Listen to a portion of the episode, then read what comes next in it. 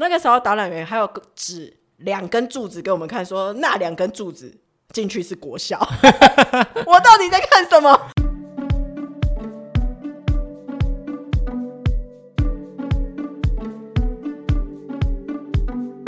花莲太鲁阁是国际级的观光景点，但你知道太鲁阁里面还有一条国际级的步道吗？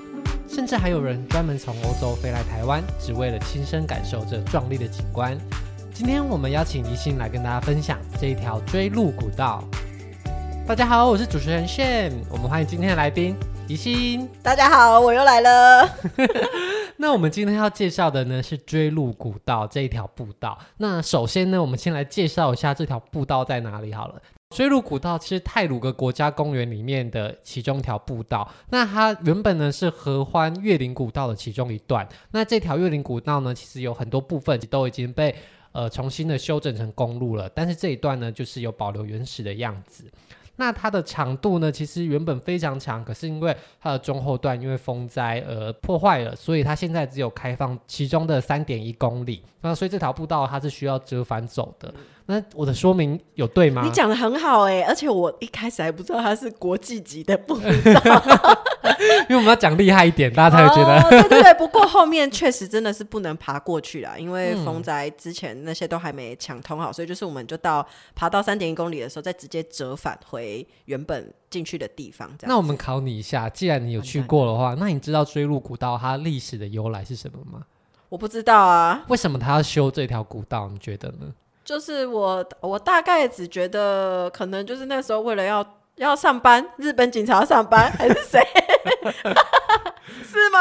其实这个故事是差不多，就是在日本占领那个时代啊，就是日本人他就为了要获取山区的资源，然后压制当时原住民的活动，嗯、所以他们就会特别需要开一条步道、一条公路，让日本人方便管理那个地方。那这条古道也是在那样子的历史背景下所辟建出来的。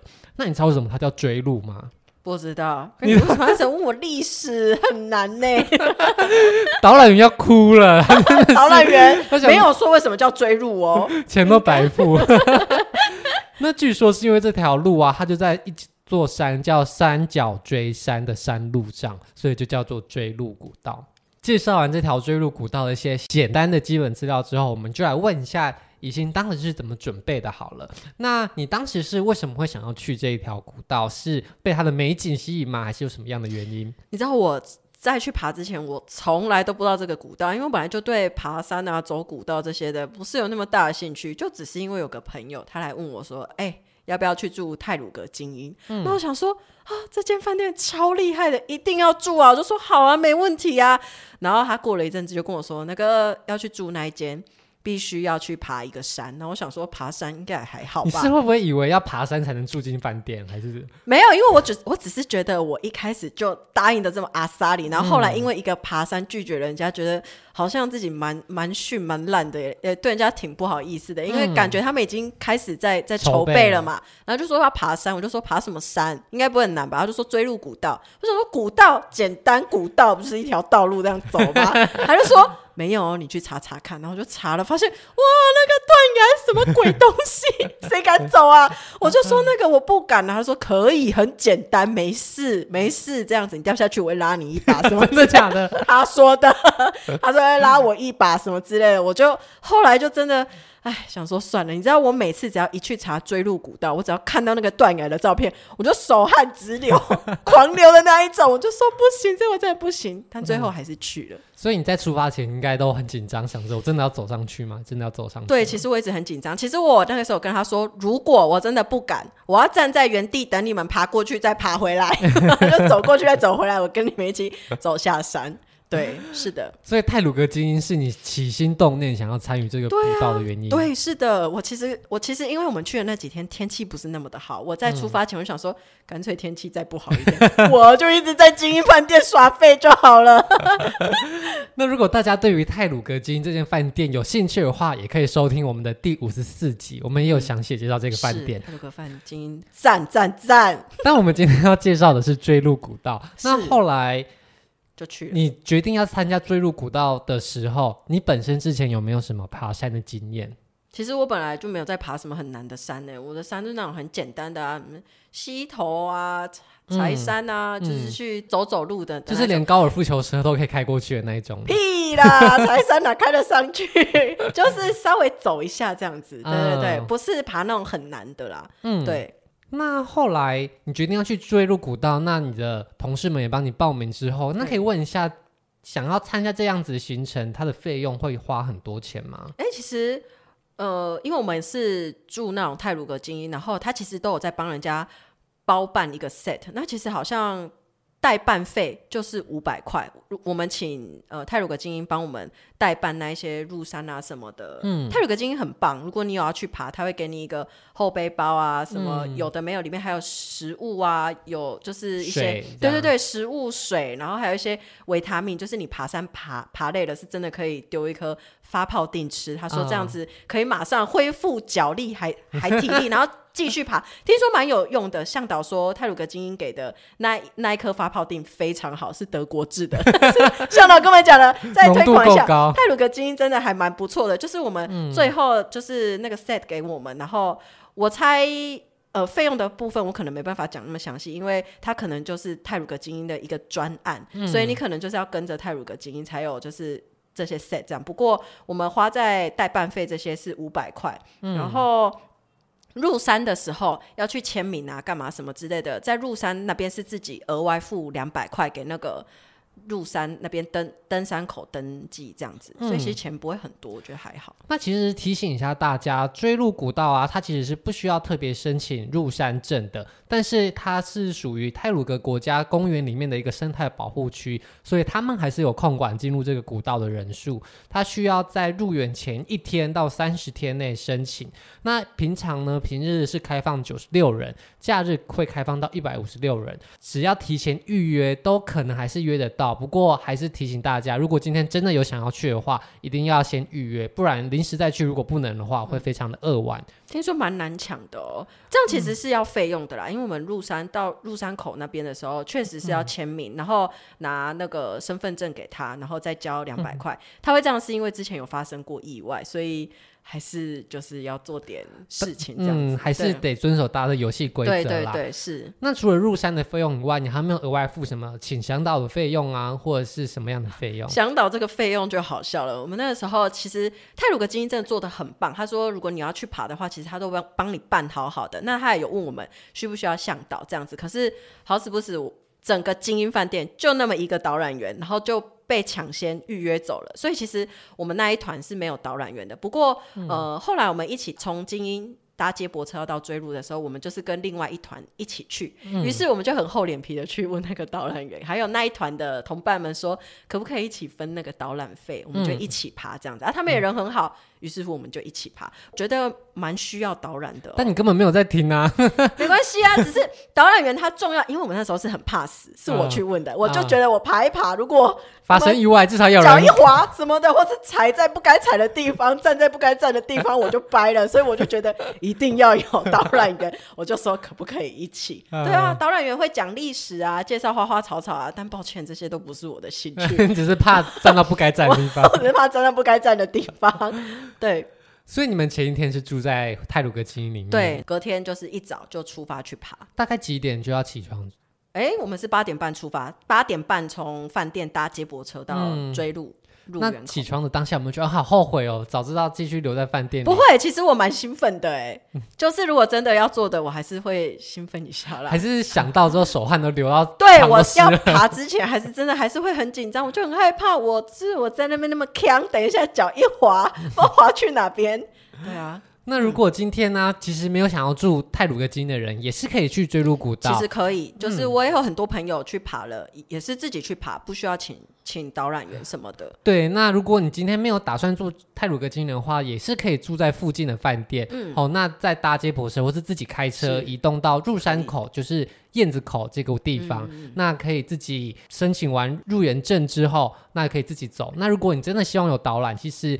也有一些民间的导览是可以帮你安排这样的行程，不一定要跟饭店配合。不过爬完这一趟，我觉得啦，还是有个导览员比较好，因为有些地方真的蛮湿滑，或者是你真的不知道怎么爬的时候，导览员其实会给建议，他会拿一支 laser point 就直接指那块石头说，说、嗯、来下一步踩这里，下一步踩那里，那边不要踩会滑。我觉得其实蛮好的啊。然后讲一些历史，如果喜欢历史的人。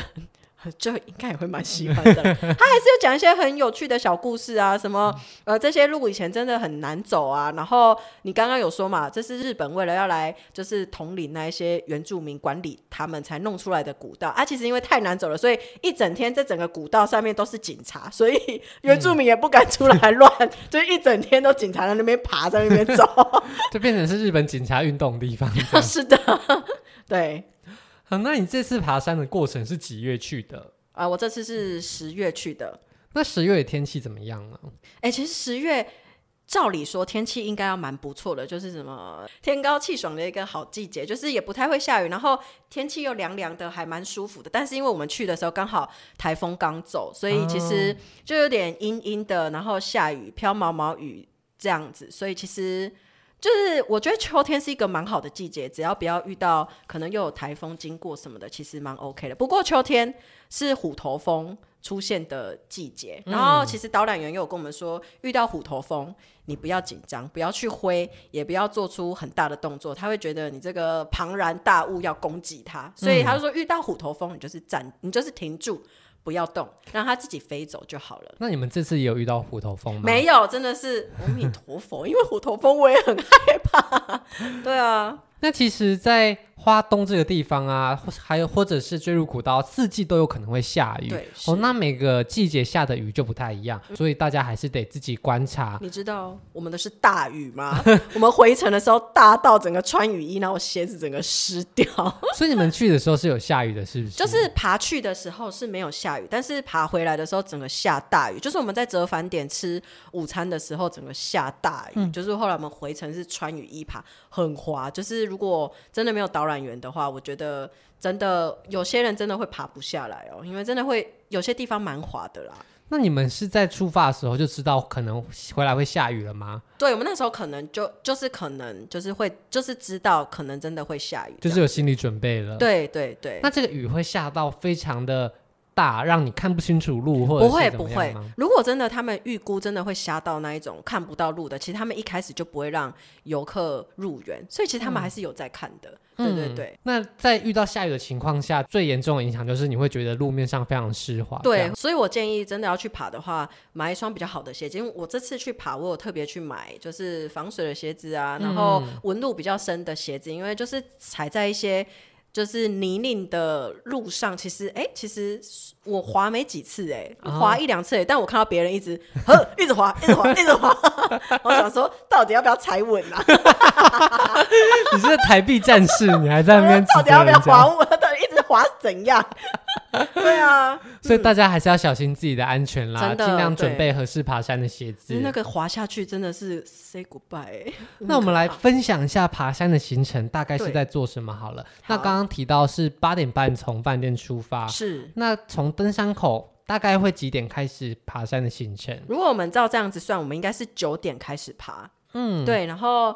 其实我们回来啊，爬了七个小时。我之前有上网查，大部分人都爬四到六个小时。嗯、但因为我们有请导览，导览本来就会给比较多时间做休息，他就是会讲这个地方的历史故事，会停下来一直讲话。嗯、再者，我们的另外一团真的是前面的第一公里，就是前面那那一公里，真的是会蛮辛苦，因因为它是一直往上攀爬的坡，真是一直往上，一直往上冲。嗯、就是大概它最高海拔应该是五百公尺，前面那一一段应该就冲很高，前面那一公里。真的会蛮辛苦的，平常没有运动啊，或者是就是像我，我平常应该是有在做重训，有在运动，所以我觉得我爬起来还好，大概才爬几百公尺，另外一团的人就气喘吁吁说他要死掉，他要他要 吐了，所以你们就要一直 停下来休息，所以我们就一直停下来，然后看他们表演不舒服，不是表演，他们是真的不舒服，对对对，然后我就觉得什么我。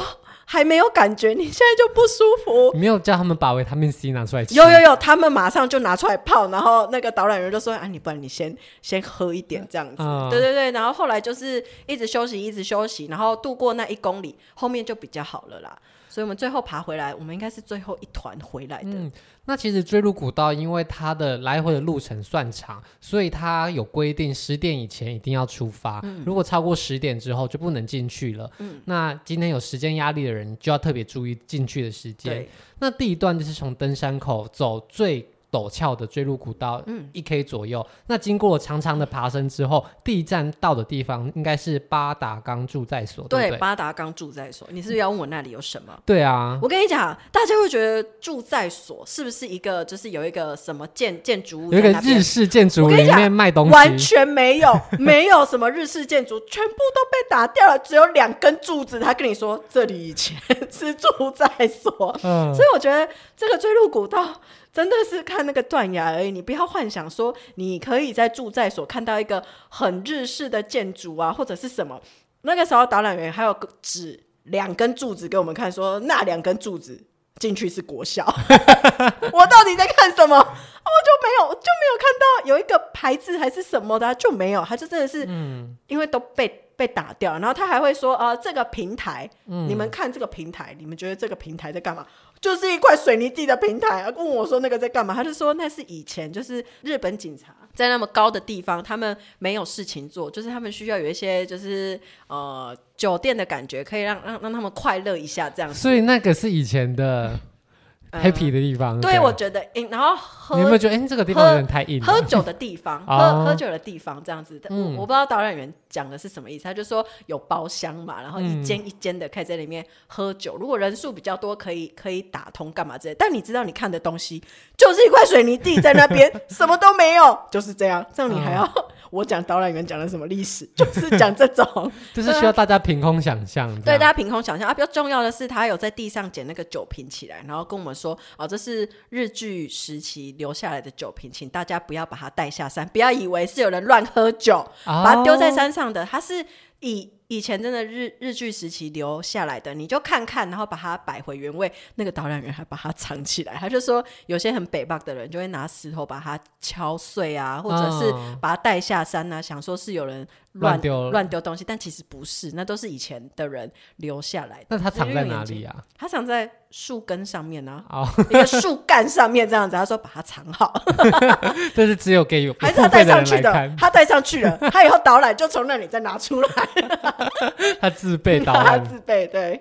那八达岗驻在所，所以上面一栋建筑物都没有。对，但我要跟大家讲一个，他应该是这几年来终于就是有个创举，就是导览员说他终于在八达冈住在所这个地方盖了一间厕所。嗯、他说以前这一整段是都没有厕所的，如果你爬山这四到六个小时真的想尿尿，真的没办法，可能只能随便找个路边草丛解决这样子。嗯、不过现在他那边盖了一个。厕所了，真的很棒哎！有蹲式的，有坐式的，还有提供卫生纸，还有免治吗？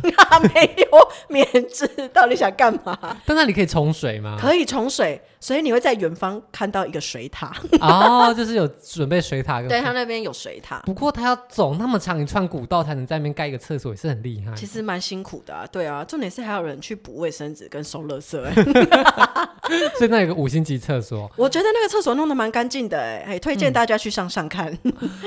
那离开八达冈住在所之后，下一站觉得最精彩的地方是哪里？我们就继续一直爬山，一直爬山，然后慢慢的走到就是断崖处。嗯、在断崖前，就是你会经过一些真的。很窄、很窄、很难爬的路，然后到达一个点的时候，那个导览员就有说：“来，我们在这边拍一张照片。”那个地方是这样子的，它旧路啊，是真的在山壁上面。那个我看了，我就真的不敢爬。嗯、然后导览员就说：“如果你不敢爬，你可以走那个，他有新盖一条路。他说那个很难爬的是旧路，他们后来有新盖一个，就是像便桥的感觉，可以直接通到对面去。就你就走那个。”便桥就就好了，嗯、然后我朋友就一直逼迫我要爬，我就说我不要，我要走便桥，因为我还想活下来。然后我就走过去，绕到另外一边，跟他们拍完那一张很惊悚的照片，再走回来。爬那个真的要特别小心呐、啊，因为。那条旧路真的不是人在爬的吧？那其他人都爬旧路吗？对，其他人就爬旧路，但是我们另另外一团就他们是一开始被导览员给骗上去的，他们以为只有那边可以爬，导览员就说来，你们就爬那里，我等等帮你们拍照。结果爬完以后，他们很很惊恐，很辛苦的爬出来以后说被导览员骗。所以旧路就是一个拍照景点。对，旧路就是一个拍照的景点，就是导览员会抓一个角度帮你拍一个真的看起来很很厉害的。就是照片这样，真的站站在一个很高的悬崖这样子，所以它其实那个位置就像是一个断崖的角度了。对对，是那边是嘿，然后接下来我们就继续往前走啊，然后就继续爬，嗯、然后后来就真的爬到断崖的地方。不过我要跟大家说，因为我们那一天去天气真的很不好，云非常的多，所以其实往下看能见度也没有多高啦。哦、所以其实我这次去爬完，为什么我没有手汗直冒，也没有很可怕？因为我完全没有看到最深处长怎样，所以我未来应该还是会再去一次啦。哇，那你真是大挑战呢！可以啊，我这次可以当导览哦，我会知道哪里可以走，哪里不可以走。因为你这次太多云雾了，所以你的。以为就是这个高度大概就十五公尺这样，就觉得反而没那么可怕。其实不可怕啊，对了，因为云都挡住了。但是有些地方往下看下去，如果真的可以看到下面的，真的是会害怕。我一整条就是爬到那个断崖处，我手都没有放开，就是右手边的 的绳子，就是往前爬的时候，嗯、我就是手一手一定要抓着绳子，然后往前走。所以它的大断崖大概是什么样子？它是一个很像土石流崩落的样子吗？还是？哎，不像土石流崩落的样子哦，它应该就是以前被就是切割还是什么弄、嗯、弄出来的一个样子，所以一整片全部都是石头，没有植物在上面。有植物在上面，有有一些树啊，长斜斜的那。卡卡在那个零星的地上，对对，但它是很陡峭的哦，不是我们平常爬那种山，嗯、你觉得你掉下去会卡在树树上还是什么的？那个不会，那个一下去就是五百公尺，直接到河床底下。你知道为什么那么害怕？因为我们在开始爬之前，导览员就开始讲这个呃追路古道啊，有以前有发生过什么事？为什么我们要签名啊？像是签一个生死状还是什么的感觉？然后跟我们讲讲、嗯、一些事情，就是他说。好像二零一六年还二零一七年，就是这两年个别掉了一个人下去。嗯，跟大家讲一下是怎么掉下去。他说有一个是因为，就是其实那个断崖处，它那个道路真的没有没有很大，有一些道真的还蛮窄的。他说大概哎九十公尺而已哦，那九十公分。哦，九十公分，对不起，是九十公分，九十公尺都可以开飞机了。对，是九十公分，就真的是很窄，这样子，就是大概一个门的宽度而已啊。如果你真的要会车要闪过去的话，嗯、其实很容易没踩稳就滑下去。他就说有一个人就硬要会，硬要会就滑下去。我那时候在爬山之前，我就跟我朋友说，等一下有人跟我会车，我是绝对不会放开我的绳子哦，我一定会趴在那个。壁上让另外一个人通过这样子，那这样、啊、那个就真的掉下去了。那这样很窄的道路，大家如果要互相面对的时候要怎么办？谁要走外面？就是先退到比较可以会车的地方。所以我说，请。导览好的，oh. 就是他会跟你说前面有人来了，我们这边比较宽，我们先往内闪，让别人就是先、oh. 先过这样。他有设一些会车点就对，就是要自己看，就是哪里是好会车，oh. 哪里是不好会车，不好会车的不要硬会，真的会悲剧。嗯，oh. 然后另外一个是说什么头去撞到右边的山壁，然后人下意识的会往另外一边闪，嗯、然后一闪一一个没踩稳又下去。嗯，对啊，所以这个地方其实是真的蛮危险的。其实是还是有人掉下去过啦。嗯、不过他沿路其实靠着山壁，应该都有钉那个绳子让大家抓着。你如果你真的害怕，你就一直抓着，也不会怎样。啊，有人不抓直接走？有啊，有人不抓。对啊，像我那个朋友就是。死都不抓，嗯、他就觉得还好这样子。但大家还是量力而为，对，量力而为啊！不要在上面追赶跑跳，真的是不要给小，嗯，就是 照顾好自己的安全。是的，那它的沿路上会不会很多落石？嗯、不会，我们这次爬其实。哦，你说掉落下来的，对，有有一些路段真的是会有落石，然后它上面就会有牌子说，哦，这一这一段落石可能比较多，可能叫你赶快通通过啊，或者是要小心这样子。嗯，那在比较宽的地方是可以拍照的吗？可以啊，还是有一些点可以拍照，有一些完美拍拍照特别的景点，就是你可以站在一块凸出来的地地方，或者是。有些完美会坐在上面，不过导览员是跟我们说那是危险动作，叫我们不要坐在上面，可能真的一个不小心你没踩稳，你又是下去，对啊，嗯、真的。但是如果比较宽、比较合适的地方，导览就可以对啊，而且还有一个个山洞，其实导览蛮厉害的，他就会知道哪些点是可以拍出漂亮的照片。而且他们应该都很会抓角度。对对对，他帮我们拍的其实很好哎、欸。对啊，因为整条步道最适合拍照、最好看的角度，他都拍。对，他应该都知道。对，啊、所以这也是请导览珍贵的地方。可以可以，我真的是建议大家请。嗯，好，那通过这条最精彩大断崖，也是最多人向往的地方之后，后面的路，哎、欸，其实断崖走完就是折返点了，啊、就是他那边就会有一个休息的地方，有椅子可以坐。通常比较就是大家会做的事，就是在那边吃个。午餐就是你带上去的小餐盒或面包什么，嗯、吃吃一吃再折返。那精英提供午餐是什么？哦，精英提供午餐其实蛮高级的哎，它有提供西式或中式的。中式就是两个饭团，一个苹果，有能量饮，然后呃维他命那个发泡定这样子，还有什么很像布朗尼的小小面包之类的，就是它提供很多，嗯、还有。巧克力棒就是一个小餐盒，嗯、然后西式的就是其他东西都有，只是两个饭团变成一个潜艇堡这样子，哦、其实超好的，对、啊，嗯、而且蛮好吃的。所以你们就在那边做个简单休息，对对对，然后，就就折返，就就遇到下大雨，下大雨超大，那个真的是如果、呃、命命应该是蛮好的，所以没有掉下去，因为真的会滑啦，一下大雨那个真的很泥泞，而且下大雨走那个碎石路段应该是会很害怕啊，我整个就是很警觉的在走、欸，哎。不过碎石路段其实占整个追路古道也不算是比例特别大部分，大部分还是在山间行走，对不对？对对对，是的。那你觉得追路古道整体来说，它的难度如何？是适合一般人去爬的吗？哎、欸，我觉得其实我这样看起来啦，我觉得不太适合一般人去爬。我觉得就算你要去爬，你可能本身也要有一点，你体力不能不能太差，因为跟我们去的另外一团，他们就是真的。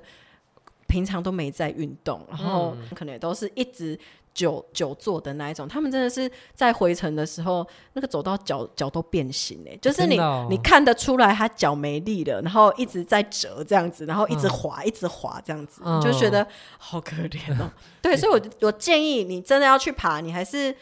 至少做点体能训练嘛，你就是去跑个步啊，平常起来动动走走啊，嗯、都会很好啦。多少有一点运动经验，才不会一次负荷太重。对啊，不然你不要去爬那个那个真的，而且那天又下雨天，如果你脚真的力道不够，一滑下去，哎、欸，又 say 拜拜了。人家那时候导览还讲很可怕的故事，他说什么人掉下去啊，真的是用用捞的，因为他说你想想看，五百公尺这样下去，撞撞撞撞撞，跌跌跌到下面也是一滩。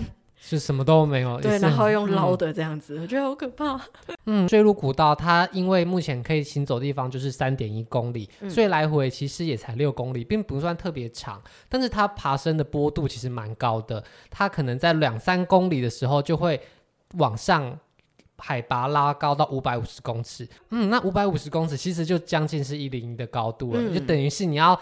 爬楼梯爬上一座一零一，哎，真的哎，所以我上了一座一零一，哎，对啊，我很棒哎，所以大家如果比较累的人，还是要斟酌一下，啊，不然真的想去爬的人去练习，从一零一一楼爬到 一零一，应该没有开放让大家练习，哦，那不行。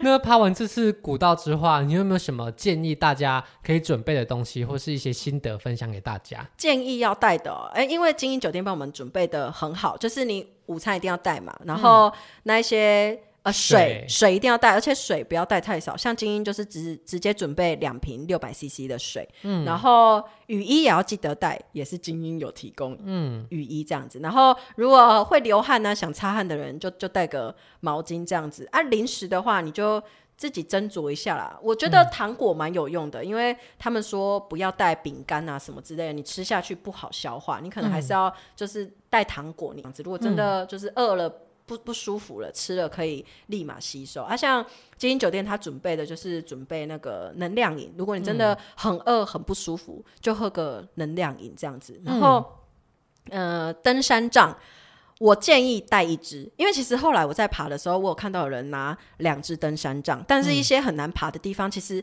有一边都是有绳索的，嗯、所以如果你拿两支。登山杖，你就没有手抓绳索，对，你就没有手抓绳索，所以后来我觉得我真的带的刚刚好，我就只有带一只登山杖上去爬，啊、就一一手可以拉绳索，一手可以就是撑这样子。在基因有附登山杖吗？没有，而且我去爬之前本来还不想带的、欸，是我去问呃刚爬回来的朋友，我说哎、欸、有需要带吗？他跟我说嗯，嗯上山可能不太需要，可是下山的时候他说脚可能会没力，所以如果你有带一支登山杖，至少帮你撑撑一下这样子。哎、欸，我觉得带一支。真的很需要，所以不管你是要自己购买还是跟人家借，最好对，你就你就带带一支登山杖。好，那谢谢今天呢，已经跟我们分享他刚热腾腾从花莲的锥麓古道回来的故事。那如果今天呢，对于这条古道的内容也有兴趣的话，也欢迎大家去挑战看看。那如果今天想要轻松好玩的过的话，也可以尝试泰鲁格精英酒店。嗯、想要了解详细的内容，也可以回去听我们的节目哦。好。好，那谢谢大家今天的收听，我们就下周再见喽，大家拜拜，拜拜。如果喜欢今天的节目，现在赶快拿起你的手机，在 Apple Podcast 或 Spotify、KKBox 按下追踪关注频道，才不会错过每周最新的节目哦。还有，打开 IG 追踪旅行无用良药，每天提供你新的旅游选择和节目补充资料。我们下星期见，拜拜。